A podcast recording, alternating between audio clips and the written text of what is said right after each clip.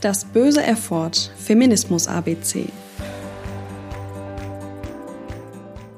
Homophobie ist der Fachbegriff für die Abneigung und Feindseligkeit gegenüber schwulen und lesbischen Menschen.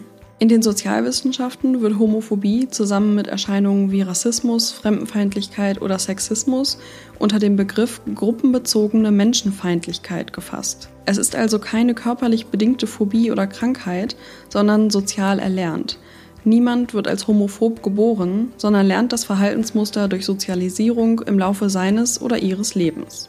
Homophobie kann sich durch offene Gewalt, Beleidigungen usw. So äußern. Es gibt aber auch internalisierte, also verinnerlichte Homophobie bei Menschen, die sich selbst gar nicht als homophob ansehen.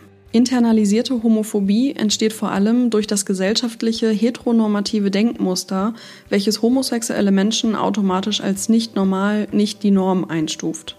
Sowas äußert sich zum Beispiel dadurch, dass schwul immer noch als Schimpfwort verwendet wird. Auch homosexuelle Menschen selbst leiden oft an internalisierter Homophobie und fühlen sich zum Beispiel schmutzig, nachdem sie Sex hatten.